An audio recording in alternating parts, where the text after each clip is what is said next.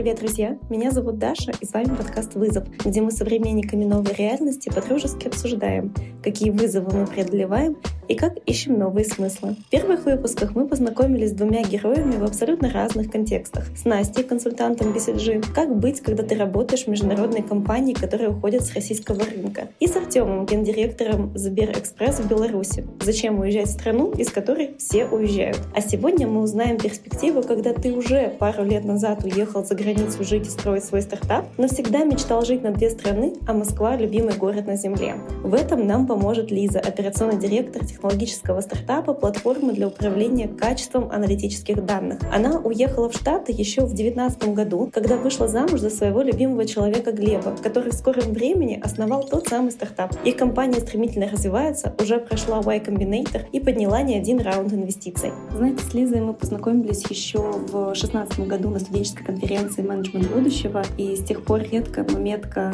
общаемся. Вообще, я считаю ее удивительным человеком. Она ведет э, не только красивые и очень эстетичные странички в Телеграме, но еще является основательницей Кьюток и того самого некнижного клуба, о котором мы говорили с Ирой, гостей нашего первого сезона. И мне кажется, что нас с Лизой объединяет не только любовь к книгам и эстетике, но и какая-то беспрекословная вера в любовь, добро и чудеса.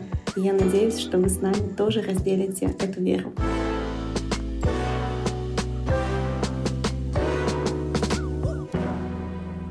Лиза, привет! Даша, привет. Да, я очень рада тебя видеть. На самом деле очень благодарна тебе, что ты решила со мной записать этот выпуск, э, потому что сначала, когда я тебе написала, и ты не отвечала практически неделю, я подумала, что ну все, ладно, Лиза не хочет, значит не будем.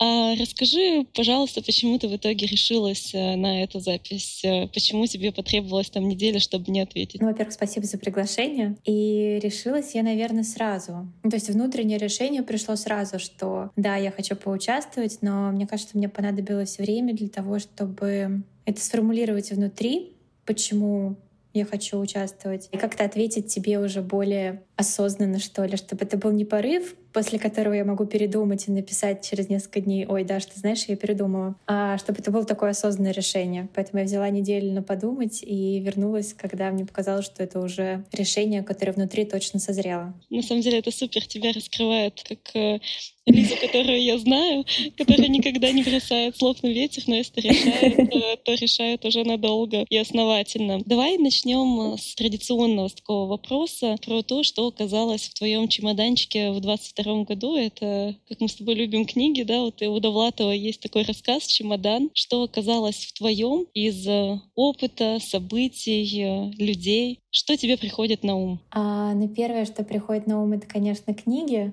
Мне кажется, в моем чемодане очень много книг. И даже когда мы сейчас переезжали из Сан-Франциско в Нью-Йорк, большая часть моих вещей были книги. Я состою, видимо, из книг. В Инстаграме вот эти твои заметки. А, мне пришла новая часть моей квартиры, и там книги такие. Ну да, я даже вот сейчас смотрю на них, то есть у меня перед глазами наш книжный шкаф во всю стену, как я всегда хотела.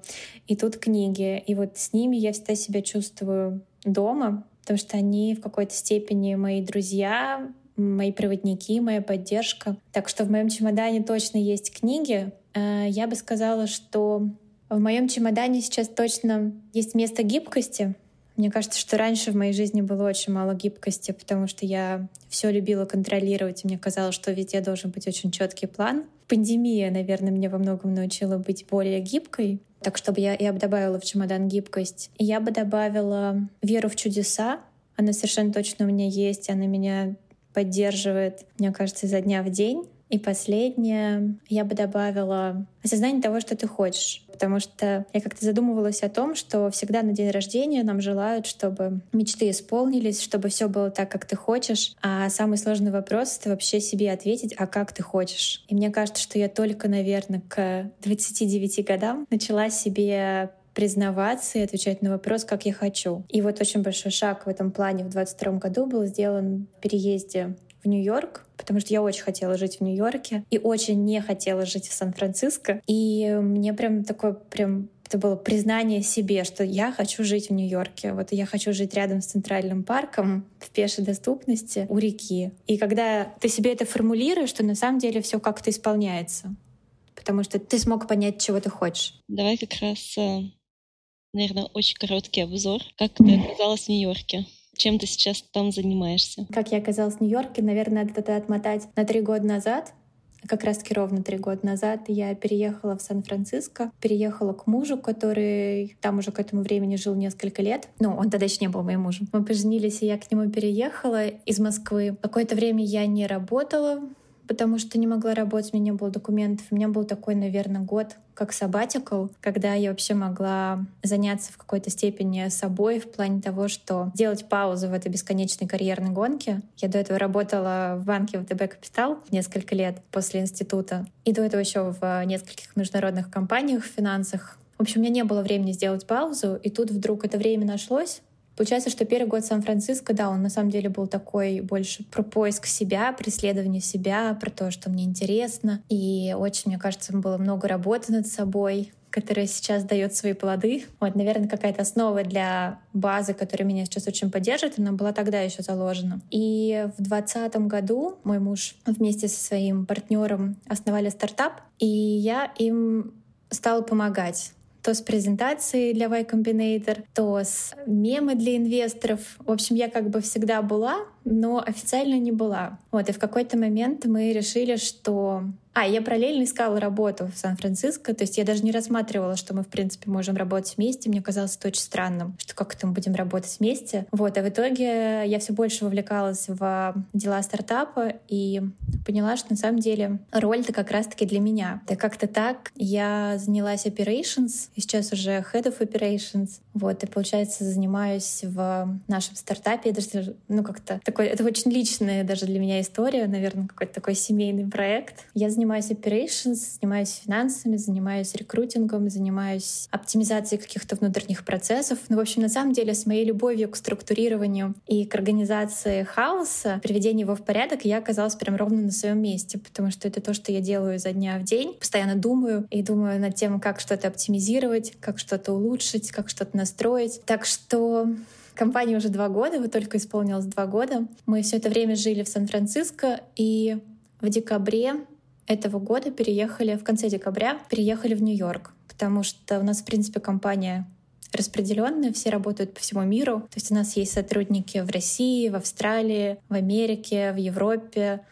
И политика компании, что все могут работать оттуда, откуда им удобно. Вот. И мы в какой-то момент поняли, что после поднятия раунда A от инвесторов нам, в принципе, больше не нужно быть привязанными к Сан-Франциско, что мы можем попробовать пожить в другом городе. Вот, и так мы, собственно, переехали в Нью-Йорк. Если приоткрыть занавесу того, чем занимается ваша компания, какую ценность она несет в мир? Компания занимается качеством данных, и на самом деле, что мне очень нравится в этой всей истории, что Глеб долгое время работал в сфере данных, у него была боль, который на самом деле сейчас наша компания решает. То есть он упрощает жизнь дата-инженерам и дата-аналитикам, помогает предотвратить проблемы с данными всем стало все сразу понятно, особенно вечным гуманитариям. Не, ну я шучу, конечно, но в целом слышно, что супер амбициозная тема.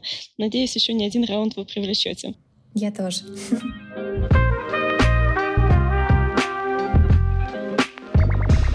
Ты сейчас э, рассказала про такую рабочую, э, э, про рабочую свою сферу, и вот как раз про нее я бы хотела чуть-чуть больше поговорить. Я недавно в нашем телеграм-комьюнити провела опрос и спросила, что нужно рассказывать дальше в этом подкасте, только ли про вызовы новой реальности или все-таки разбавлять щепоткой вызовов молодых руководителей.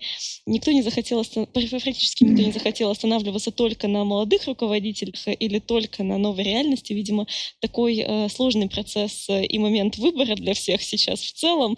Поэтому мы будем разбавлять одно другим. И, соответственно, у меня к тебе вопрос, э, какой основной, наверное, ключевой вызов в последнее время у тебя был на работе? Мне кажется, что очень здорово, что ты решила разбавлять, на самом деле, потому что это как раз-таки про то, что жизнь продолжается, что вызовы остаются рабочие и вызовы руководителей. Так что это, наверное, даже очень-очень гармонично с идеей второго сезона. А я бы сказала, что самое сложное для меня было прям в первый день собраться и вспомнить, что ты теперь главный, ну, условно, ты старший. И есть люди, которые смотрят на тебя, которые ждут от тебя реакции, которые ждут от тебя поддержки. И как бы тебе не хотелось, не знаю, лежать под одеялом и прятаться от всего мира, тебе нужно встать, выйти, улыбнуться и вселить в людей уверенность, что все будет хорошо, что они получат зарплату. Но это, наверное, даже больше относится к людям, которые у нас э, наняты в России. У нас есть дочерняя компания в России, и, конечно, там самое главное для нас было обеспечить заработную плату на несколько месяцев вперед и вообще как-то морально поддержать, э, выразить свою позицию как компании. И я тут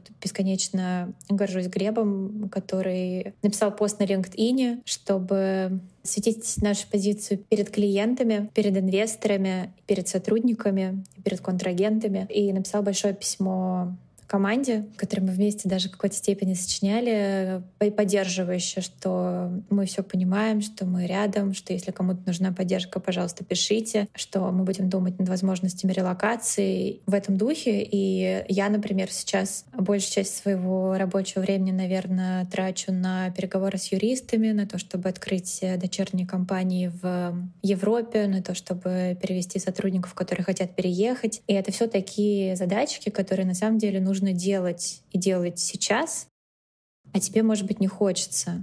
Ты хочешь как-то вообще погрузиться в себя, в свои мысли, но ты не можешь, потому что процесс продолжается, потому что люди от тебя ждут действий, и тебе надо идти и тебе надо еще вести за собой людей. Наверное, сейчас самый большой вызов. Мы с тобой пришли к этому моменту, когда ты рассказывала, как ты себя поддерживала, да, чтобы все-таки mm-hmm. помогать своей команде и как-то вытаскивать все-таки да, всех из вот этого очень сложного, депрессивного эмоционального состояния. Как ты вообще оцениваешь все-таки это состояние? Я сейчас много слов э, назвала, но все же как бы ты охарактеризовала этот эмоциональный фон и с чем он был связан? У ваших сотрудников? Все-таки они работают в международной компании, да, по сути? А, да, но они все равно находятся в России. Ситуация, которая происходит, она в любом случае не в пределах нормы. Ну, то есть ситуация не то, к чему нас готовили, не то, к чему нас учили. И мне кажется, что у всех поэтому была какая-то своя реакция на данную ситуацию. Вот, и там был сотрудник, который сказал, что он там чуть ли не завтра хочет вылетать и он улетел в другую страну. Тот сказал, что я окей, мы подождем, но хотелось бы в будущем переехать. Ну, то есть э, реакции были разные. Мне кажется, что... Но у всех был шок, потому что то, чего, наверное, никто не ожидал. Ну и плюс э, было непонятно людям, например, сможем ли мы платить им зарплату, а что если отключат э, возможность сделать перевод, будем ли мы закрывать дочернюю компанию, как инвесторы отнесутся к тому, что у нас команда в России, как клиенты отнесутся к этому. Ну то есть вопросов было на самом деле очень много прям в первые дни было очень много неопределенности. Может быть, про ответы на некоторые вопросы, которые вы в итоге нашли. Мне кажется, самое интересное — это как раз, наверное, то, с чем сталкиваются большинство э, российских стартапов, либо стартапов с российскими там, деньгами, с российскими фаундерами, а как сейчас относятся за рубежом вот к таким историям. И ощутили ли вы на себе это, или все-таки это больше мифологизация? Ну, я бы сказала, что мы на себе не ощутили вообще. Э, ну, тут важно сделать оговорку, что у нас компания с русскими корнями в плане того, что у нас фаундеры из России, Глеб и его партнер, а, но компания базируется в Америке, все инвестиции мы привлекали от международных компаний, и на рынке очень хорошее отношение к инженерам в России, к разработчикам в России. Ну, то есть инвесторы всегда понимали, почему мы продолжаем нанимать в России, потому что очень конкурентные ребята, которые просят зарплату ниже, чем в долине. Потому что в долине сейчас просто происходит перегрев, и люди, которые не очень квалифицированы, все равно просят каких-то невероятных э, зарплат. И после того, как э, Глеб выложил пост на LinkedIn от лица компании и поговорил с инвесторами, то мне кажется, что они даже не то чтобы не поддержали, а наоборот оказали очень большую поддержку. Ну, в плане того, что там нам нужно было срочно делать визу для нашего сетё. Они спросили, какие письма они могут дать со своей стороны. Да, и очень быстро подготовили все эти письма. Со стороны клиентов тоже не было никаких. То есть мне кажется, что, наверное, в какой-то степени преувеличено. Ну, может быть, кто-то с этим сталкивается, но вот мы конкретно не столкнулись. И наши американские друзья тоже выразили большую поддержку. Не было, не было никакого порицания, отвержения. Ну, мы на себе не ощутили.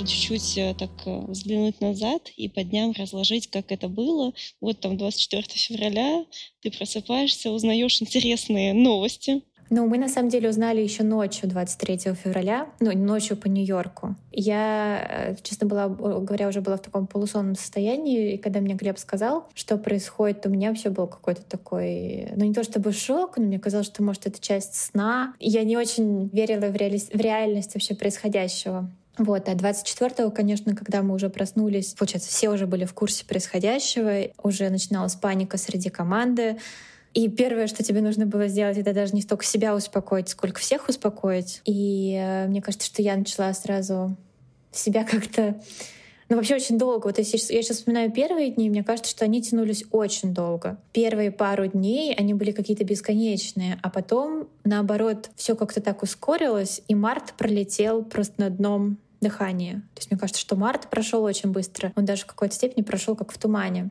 Вот, но в первые дни я помню, что... Ну, так всегда, мне кажется, бывает. У нас с подругой были билеты 24 февраля на бродвейский мюзикл «Король лев». Это все мой любимый мультик с детства. Я очень хотела сходить. Я его постоянно пересматривала на повторе, плакала и снова включала. Мы все решили пойти, и, наверное, вот то, что мы решили пойти, для меня оказалось очень большой поддержкой в первый вечер, потому что это какой-то такой абсолютный детский диснеевский праздник. Это сказка, сказка, в которой добро все равно побеждает зло, в которой Шерхан оказывается наказан, и Симба становится царем. И все эти песни, и мюзикл такой красивый, мне кажется, с точки зрения декорации, это вообще один из самых красивых бродвейских мюзиклов, что я видела. Вот, и он мне как-то дал свет, веру в добро, и мне кажется, что придал вообще силы на, на ближайшие дни. Ощущение было, что непонятно за что браться. Ну, вообще ощущение бессилия, наверное, потому что ты не понимаешь, что происходит.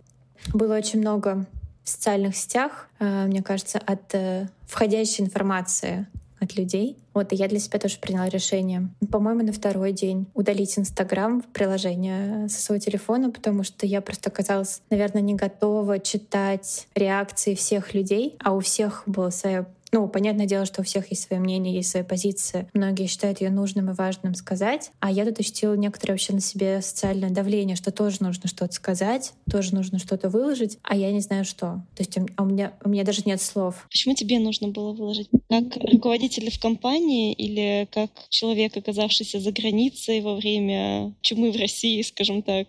Наверное, больше из-за того, что в какой-то степени и я ощущаю себя нано-инфлюенсером, потому что у нас есть не книжный клуб, мы достаточно много э, говорим и пишем про книги. И у меня есть еще проект для девушек, который называется «Куток», который изначально был вообще мной затеян в карантин как поддержка. Поэтому мне показалось, что, ну, может быть, вот это еще повлияло на, на мое ощущение того, что нужно что-то сказать. Ну или просто то, что все что-то говорят. Ты видишь, что все что-то выкладывают, все что-то говорят, и тебе кажется, что тебе тоже нужно, а у тебя нет слов, и ты не знаешь, что сказать ты еще даже сам, сам для себя не понял. Здесь у меня такой вопрос, э, может быть, э, ты его чуть-чуть отбросишь в сторону, но очень интересно, ты говоришь, что ты чувствуешь себя даже там микро-нано там инфлюенсером. Как ты считаешь здесь, какое право и масштаб влияния у тебя есть, когда мы говорим про influence как раз? Вот это интересный вопрос, потому что по сути, я, наверное, себя все-таки хотела бы ограничивать книгами в какой-то степени. Наверное, я могу кому-то что-то советовать в плане книг, потому что я действительно много читаю. Но видишь, как э, мозг э, устроен и как он подменяет одно другим. И тебе кажется, что ты теперь на все должен выдавать свое мнение. Да, наверное, это очень важно разделять для самого себя, что вот тут я говорю, а вот тут я не говорю. И это нормально. И не чувствовать себя виноватым, что ты что-то не говоришь. И вообще, что ты выбираешь позицию молчания в какой-то степени, выбираешь э, себя, наверное в этом плане. И как ты оправдывала свое молчание? А я его не оправдывала, на самом деле. И, и сейчас не оправдываю. Мне кажется, что я просто разрешила себе взять паузу. Я, наверное, выбрала позицию самоподдержки. Ну, то есть я вот прям честно у себя спросила, что мне сейчас поддержит. И я поняла, что удаление приложения Инстаграм меня действительно поможет стать менее тревожной. Вот, это помогло. И сейчас мне, честно говоря, даже нет какого-то желания вообще возвращаться, потому что у меня есть телеграм-канал, я его сейчас потихоньку так веду. Но вот как-то в Инстаграм меня даже больше не тянет. Допустим, там вот сейчас проходит э, какое-то время, я уже не удивлюсь, там 20 год, 22 что может через два года что-то снова произойти, ну вот снова происходит какой-то момент, э, когда нужен антикризисный менеджмент. И, наверное, стоит из вот этой всей ситуации, ну хотя еще рано, но все равно уже какие-то уроки извлечь. Чему ты сейчас научилась и с точки зрения руководства, и с точки зрения себя? А, наверное, наверное, я бы хотела начать с точки зрения себя, потому что это на самом деле все очень взаимосвязано. Но вот с точки зрения себя, наверное, мне в свое время очень помог ковид и пандемия. это, наверное, вообще была такая первая ситуация, с которой мы столкнулись, когда оказалось, что есть что-то сильнее наших планов потому что мне кажется, что была вообще некоторая такая иллюзия всемогущества. Там все планировали отпуск на год вперед, мы покупали билеты в Москву на полгода вперед, бронировали поездку на лыжах э, за год, договаривались с друзьями. Мне кажется, что это было такое. Тебе казалось, что ты полностью владеешь своим временем, владеешь своими планами, все зависит только от тебя. Вот. И в пандемию это стало первым такой, таким для меня большим ударом, что оказывается нет. Оказывается, в жизни есть место неопределенности, оказывается, твои планы могут полностью пойти не по плану, и вообще все вдруг резко закроется. Вот, и мне кажется, что тогда как раз-таки во мне вот мне удалось в себе взрастить эту гибкость и отказаться от жесткого планирования. То есть, если раньше я вообще, мне кажется, контрол-фрик, и если раньше что-то шло не по плану, у меня был прям кризис. Uh, у меня на каждое путешествие был план из 10 пунктов, куда обязательно нужно сходить. И, там, знаешь, убейся, но сходи. То есть уже нет сил, но, но этот музей есть в твоем плане, поэтому тебе обязательно нужно туда пойти. Ну, в двадцатом году, в двадцать первом я стала гораздо проще, легче к этому относиться. И мне кажется, что сейчас такое скорее отношение, что так, ну окей, это не сработало, что можно придумать. То есть каждой такой сложности отношение как к чему-то, что можно решить, надо только придумать как. Этот метод не сработал. Ну окей, тогда попробую вот так. Это не сработало, тогда вот так. И еще, наверное, мне кажется, что про горизонт планирования тоже такой очень интересный урок, что Сейчас, наверное, мой горизонт планирования вообще один день. Ну, то есть вот мы недавно ходили на прошлой неделе с подругой в кино, на самый ужасный человек в этом мире, the worst person in the world. Я забыл, забыл как переводится точно. И я ей говорю, давай мы лучше купим завтра, ну вот прям день в день билет. Непонятно, какое будет завтра состояние мира, какое будет настроение. И ты как-то вот приучиваешь себя, что нет на самом деле никаких навсегда и никогда. Есть сейчас так. И ты себе говоришь, ну вот сейчас так, так будет не всегда. И это и про хорошее, и про плохое на самом деле. Ну то есть про хорошее это скорее тебя учат благодарности, потому что ты себе напоминаешь, что так будет не всегда. И ты, наверное, больше просто учишься благодарить за то, что есть в твоей жизни. Когда что-то плохое, то ты себе... Это как, как, не знаю, у тебя что-то болит, и ты себе напоминаешь, что эта боль не навсегда. Она пройдет, что она конечна. И я сейчас себе, наверное, вот это тоже напоминаю постоянно, что так будет не всегда. У меня еще есть любимая поэтесса современная Аха Стахова, и у нее, мне кажется, есть даже стихотворение, которое так называется «Так будет не всегда». Вот я себе это напоминаю. И еще один последний урок личный, который я извлекла. На самом деле это фраза, которую я встретила пару лет назад, когда еще жила в Москве. Э, мы ходили на спектакль «Мастерской Брусникина». Я не помню, как он назывался, но это было мое первое знакомство с брусникинцами. Был совершенно чудесный спектакль. А, там нужно было заходить в разные комнатки, актеры молодые играли роли пожилых людей рассказывали тебе истории своей жизни. Это было очень трогательно, просто очень трогательно. И закончилось все фразой «все в тебе», остальное уходящее и приходящее. И вот эта фраза, которую я себе постоянно напоминаю, что все в тебе, что все опоры нужно искать в себе, все силы внутри тебя, все остальное придет и уйдет. Отвечая на первую часть твоего вопроса, все мои личные уроки, они на самом деле помогают мне и в работе. И вот это отношение, что там, ну вот ты придумал какой-то великолепный план релокации, но юристы тебе говорят, эй, нет, так не работает. И вместо того, чтобы расстроиться и сдаться, ты просто придумываешь другой.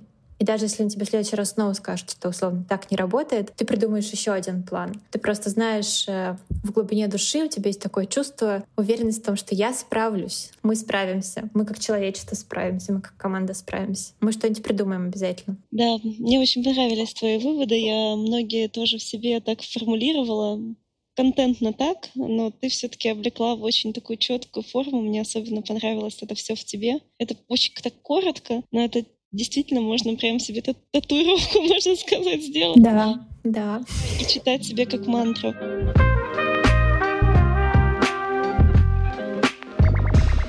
Ты сейчас э, говоришь э, про то, что ты узнала про себя, там, про какие-то уроки в управлении. А, знаешь, так сейчас очень, может быть, громко прозвучит, но что ты узнала вообще про человечество и о человеке, когда он сталкивается вот с такими ситуациями? Ты знаешь, это сложный вопрос. Потому что, наверное, для того, чтобы что-то узнать о человеке, нужно еще быть готовым открыться к этому. Ну, то есть там отказаться от своей картинки мира, в том, что в мире побеждает любовь, что все хотят друг друга только добра, что все извлекли из э, уроков истории те уроки, которые они должны были извлечь. А тут оказывается, что нет, это не всегда так. И не все люди думают так же, как ты. Ты знаешь, это у меня же, наверное, не расстроило.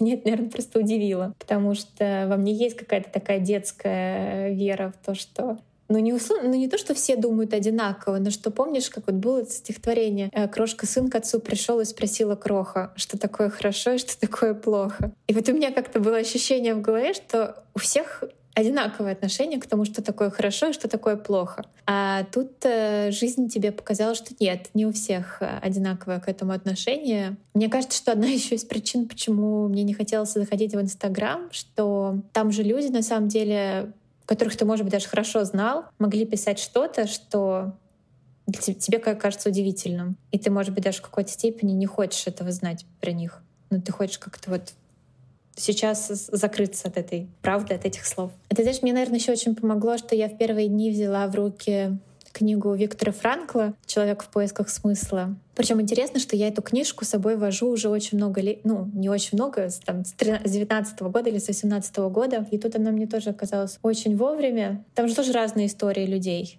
Ну, то есть все же вели себя по-разному. И, наверное, единственное, что ты можешь сделать, это оставаться человеком, которым ты хочешь оставаться в любой ситуации. Вот, поэтому даже то, что мы сейчас все можем узнать друг о друге, мне кажется, что это не должно никак влиять на то, что ты веришь. То есть я все равно хочу продолжать верить в добро, в любовь и в свои хорошо и плохо. Ты заговорила про книги, мне как раз был mm-hmm. дальше вопрос. Какие книги ты бы посоветовала кому-то или даже себе прочитать, перечитать в данный момент? Ну вот Виктор Франкл вообще, конечно, мне кажется, идеальный спутник, потому что мне он дал в какой-то степени разрешение продолжать радоваться жизни. Вот у него, там есть замечательная цитата про то, что газом можно наполнить комнату любого размера, так же точно, как и душу можно наполнить горем и не оставить там места для радости. Ты сам решаешь, добавлять ли радость или нет. Вот, и мне кажется, что для меня это прозвучало как разрешение продолжать жить,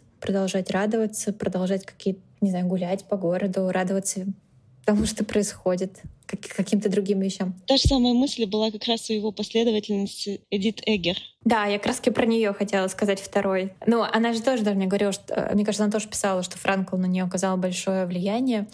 Но э, есть то, что их надо обязательно читать обоих. То есть и выбор, и человек в поисках смысла. Потом я для себя неожиданно... Ну, как-то мне вообще не очень получалось читать честно говоря, первое время точно, потому что мысли все время куда-то улетали, и а, я себя даже перест... ну, не ругала за это, но не, не читается и не читается. А потом мне на глаза попалась книга, которая у меня на самом деле уже давно достаточно лежит. Она называется Visual Intelligence. Это книга про внимание к деталям, про то, как искусство может помочь нам обращать внимание на детали, как э, взрастить в себе умение объективно оценивать информацию, не добавляя свое личное восприятие и не реагируя на восприятие других людей, а просто отвечать объективно на вопросы, что, где, когда произошло. И это очень интересно, потому что там в книге очень много ну, каких-то, знаешь, там, знаете, показывают какую-то картинку, что здесь изображено, и тебе кажется, что изображено вот это, а потом оказывается, что нет. И книга на самом деле больше, чем про искусство, она, наверное, про вообще про мышление. Так что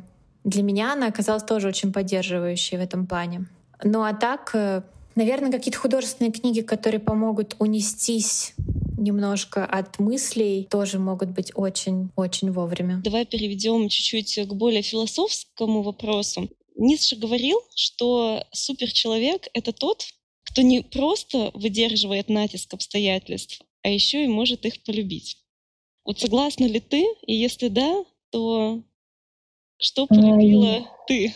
И получилось ли у тебя вообще? Слушай, я очень согласна. И мне кажется, что мне тут надо снова вернуться на несколько лет назад и рассказать свою историю про Сан-Франциско. Мне там очень не понравилось. Вот прям с первого дня. Совершенно не понравилось. И я бы сказала, что я отказывалась его принимать, вообще этот город. Я постоянно подсознательно пыталась там найти Москву. А Москву я люблю бесконечно. Это мой родной город и самый любимый город на всей земле. Но Москвы там не было, нет и никогда не будет. Но я пришла к тому, что есть ситуации, есть обстоятельства, которые ты не можешь поменять. Вот они сейчас такие, какие они есть. Ты можешь страдать, ты можешь отказываться их принимать, ты можешь пытаться продолжать вести борьбу с ними, но это забирает силы и ничего не приносит на самом деле. Вот. единственное, что ты можешь сделать, это поменять свое отношение к происходящему и поменять перспективу. И когда начался ковид, когда началась пандемия, я тоже помню, что у меня было очень много мыслей. Я прям помню, что мы в апреле должны были лететь в Нью-Йорк и там как раз-таки встречаться с Ирой. У нас были великолепные планы а, двух подружек в Нью-Йорке. Но они не случились, но появились свои зато. Зато мы основали книжный клуб. Зато мы познакомились с очень многими э, людьми, которые стали единомышленниками. И вот эти зато, они, наверное, очень поддерживают. Это как раз-таки про полюбить эти обстоятельства. Наверное, для меня это про полюбить обстоятельства и найти свои зато. Найти что-то хорошее для себя в том, что происходит. Сейчас зато немножко сложно, но мне кажется, что вот в текущих обстоятельствах как-то больше хочется общаться с семьей и с очень близкими друзьями. С кем-то мы вообще очень давно не общались. И вот сейчас, не знаю, сообщения как ты э, снова вернулись к общению, и это как-то очень-очень наполняет и поддерживает, потому что мне кажется, что близкие тебе люди — большой источник сил.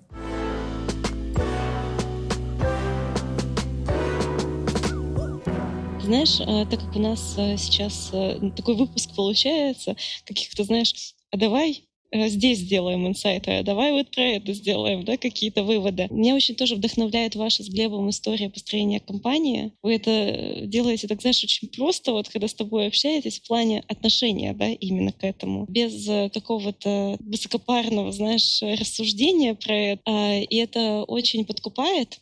Можешь назвать э, какие-то принципы или объяснить ваш залог успеха, да, в каком-то смысле. Я все равно всегда считаю успехом то, когда у людей что-то получается, и они горят этим делом, им нравится то, что они делают, это уже успех. Вот как ты думаешь? Я бы сказала, что первое и самое важное — это быть командой, и быть друг за другом. Это касается нас с Глебом, это касается нас как команды и каждого конкретного человека в команде. Это, знаешь, это вот про то, что, например, конфликтные ситуации возникают. Они возникают постоянно. Когда все работают удаленно, очень легко в каком-то сообщении услышать какой-то другой контекст. Ну, не знаю. Тебе кажется, что кто-то на тебя, кто-то тебе что-то агрессивно написал, вообще не по адресу. И у нас одна из ценностей как раз-таки assume positive intentions, то есть предполагая позитивные намерения у человека читай сообщения, которые тебе приходят с точки зрения того, что человек хотел как лучше. И мне кажется, что вот это очень помогает, потому что это препятствует возникновению каких-то недомолвок и ссор, и наоборот усиливает чувство команды что мы тут все заодно. Мы все вместе, мы все друг друга поддерживаем, мы всегда можем что-то проговорить. А второе, это, наверное, мне кажется, очень важно, чтобы каждый занимался своим делом. Это было в книге «Кто, а не как», к которой я приложила а, руку к изданию в России, про то, что каждый должен делать то, что в чем он хорош и чем он горит. И вот мне кажется, что у нас это получается, потому что наш CTO, он один из самых, мне кажется, вообще гениальных э, инженеров. А Глеб знает продукт, и он прекрасный лидер, и он точно знает, что нужно делать, чтобы развивать продукт, он знает, как его продавать. Я знаю, как организовывать процессы, как скрывать отчетность, как нанимать людей. Ну, то есть и там, как каждый член команды, он на своем месте, он знает, что он делает, он знает, почему он это делает. Наверное, вот это вот почему вообще еще очень важно. Это на третье. А из второго плавно перетекаю в третье, что очень важно знать свое почему. Почему ты это делаешь? И мы, у нас, наверное, раз в месяц проходят встречи, называются All Hands, когда мы снова и снова напоминаем про большой, про, про хеликоптер вью. Зачем мы это делаем? Зачем мы все здесь собрались? Потому что в ежедневных каких-то задачах очень легко забыть о какой-то большой миссии. И мне кажется, что вообще это можно и себе по жизни применять. Зачем ты что-то делаешь? Вообще, зачем? Очень хороший вопрос. Какая твоя цель, да? То есть как, куда ты идешь? Да, зачем? Why? Прежде чем мы будем закрывать э, наше с тобой обсуждение, как ты думаешь, хотела ли бы ты еще поделиться каким-то там вызовом а, молодого руководителя, кем ты являешься, и как ты через него проходила? Можешь какую-то мини-историю рассказать, которую ты помнишь? Ну, вообще, мне кажется, что у меня по жизни самый большой вызов — это умение делегировать, потому что мне всегда казалось и кажется, что ну, я лучше сама сделаю, что я сейчас буду кому-то что-то объяснять. И я ну, последние вот пару лет сталкиваюсь с ситуацией, когда мне нужно передавать другим, когда мне нужно доверять другим, когда мне нужно объяснять, как что-то сделать, не требовать, точнее, не ожидать, что кто-то сделает ровно так, как сделала бы я. Мне вот в этом как раз-таки очень помогла книга «Кто, а не как», мне кажется, что книга вообще была для меня и про меня, про то, как важно выбирать коллаборацию, как важно для каждого как выбирать своего кто. Понятно, что ты можешь сделать все сам.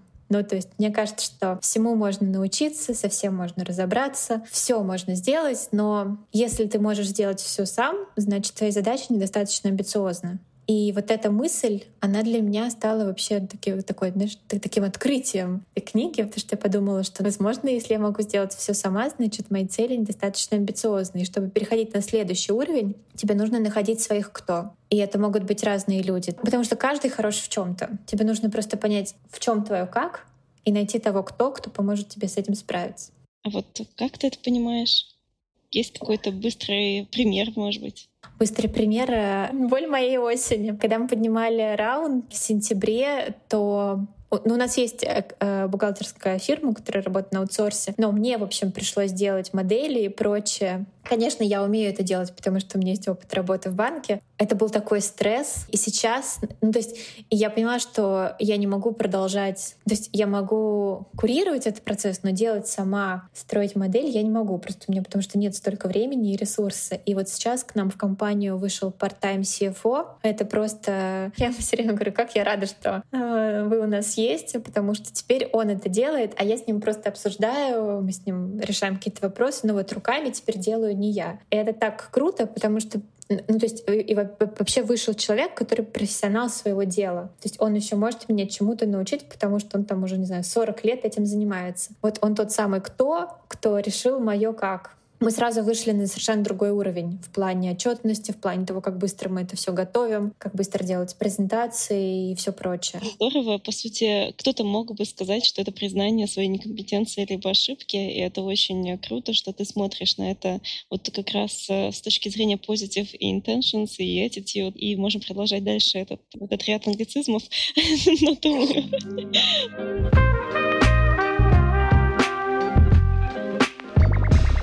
Давай в завершение снова чуть-чуть возьмем вот этот самый э, хеликоптер-вью и поговорим чуть-чуть с точки зрения философии и мечтания. Что для тебя значит быть живой? Хм. Любить. Любить себя, близких, любить жизнь во всех ее проявлениях, любить то, чем ты занимаешься, любить то, где ты живешь, любить то, о чем ты мечтаешь. А вот о чем ты мечтаешь сейчас? О мире, я мечтаю о мире, о том, что добро победит. Добро и любовь. Мне кажется, что нас всех спасут добро и любовь. У меня сейчас ужасный вопрос. А как ты думаешь, зачем? А зачем все происходит? Зачем ты мечтаешь именно о мире, о любви и добре? Это хороший вопрос. Я просто себе его постоянно задаю, и я потом скажу ответ. Ну, мне это, наверное, дает э, силы жить. Ну, то есть вот это ощущение, что будет ending, что добро победит, потому что иначе вообще очень сложно ответить себе на вопрос «зачем?».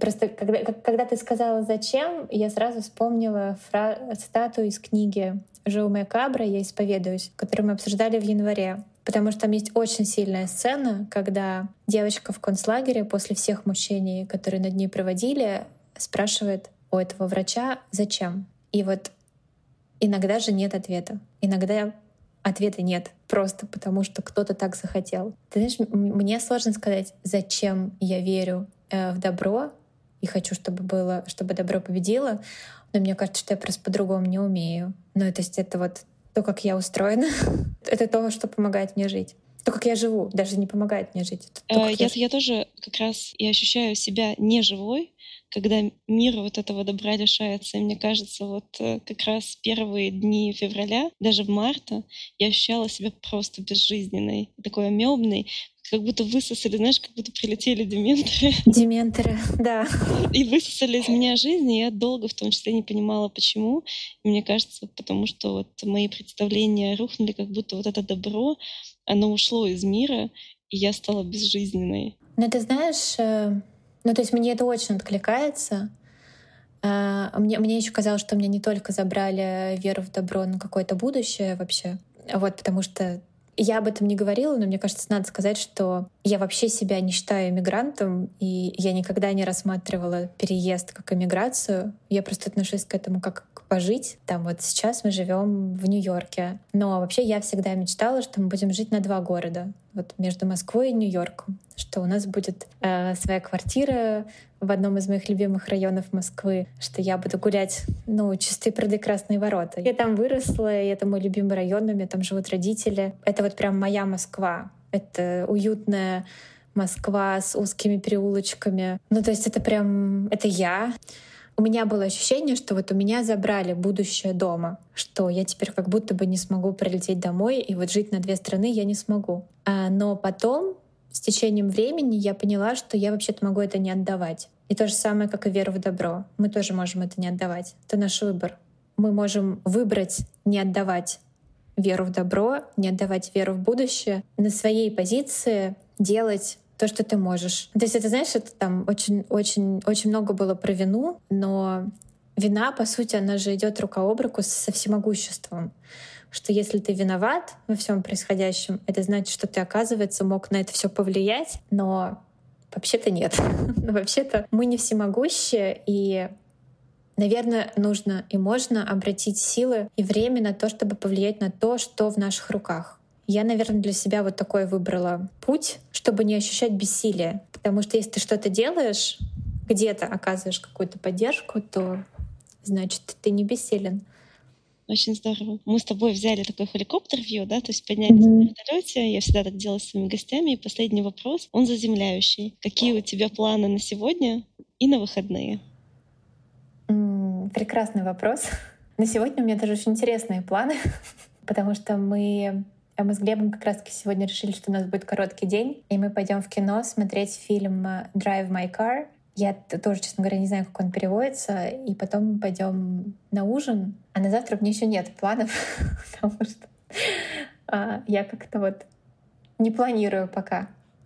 Не планирую настолько наперед, но знаю, что если будет хорошая погода, то пойду гулять э, по любимому Нью-Йорку. И, кстати, вот это вот про погоду, тоже уже, уже завершая, в Нью-Йорке очень изменчивая, переменчивая погода. Почти как мое настроение. То есть ты никогда не знаешь, что будет завтра. Вот ты просыпаешься, и вдруг идет снег, а вчера было плюс 20. И вот эта вот изменчивость, она в том числе для меня и про конечность, что так, ну у меня сегодня плохое настроение, но это как погода в Нью-Йорке. Завтра будет по-другому. Мне кажется, что это очень-очень-очень поддерживает. Ну и вообще у нас тут э, все расцветает. Я думаю, в Москве тоже скоро все будет расцветать. Это то, что никто не отменит ни весну, ни лето. Весна и лето все равно будут. Да. Давай на этом закончим, потому что это потрясающая такая фраза в будущее, которая действительно нас поддерживает уже сегодня. Спасибо тебе большое, Лиза. Спасибо тебе, Даша.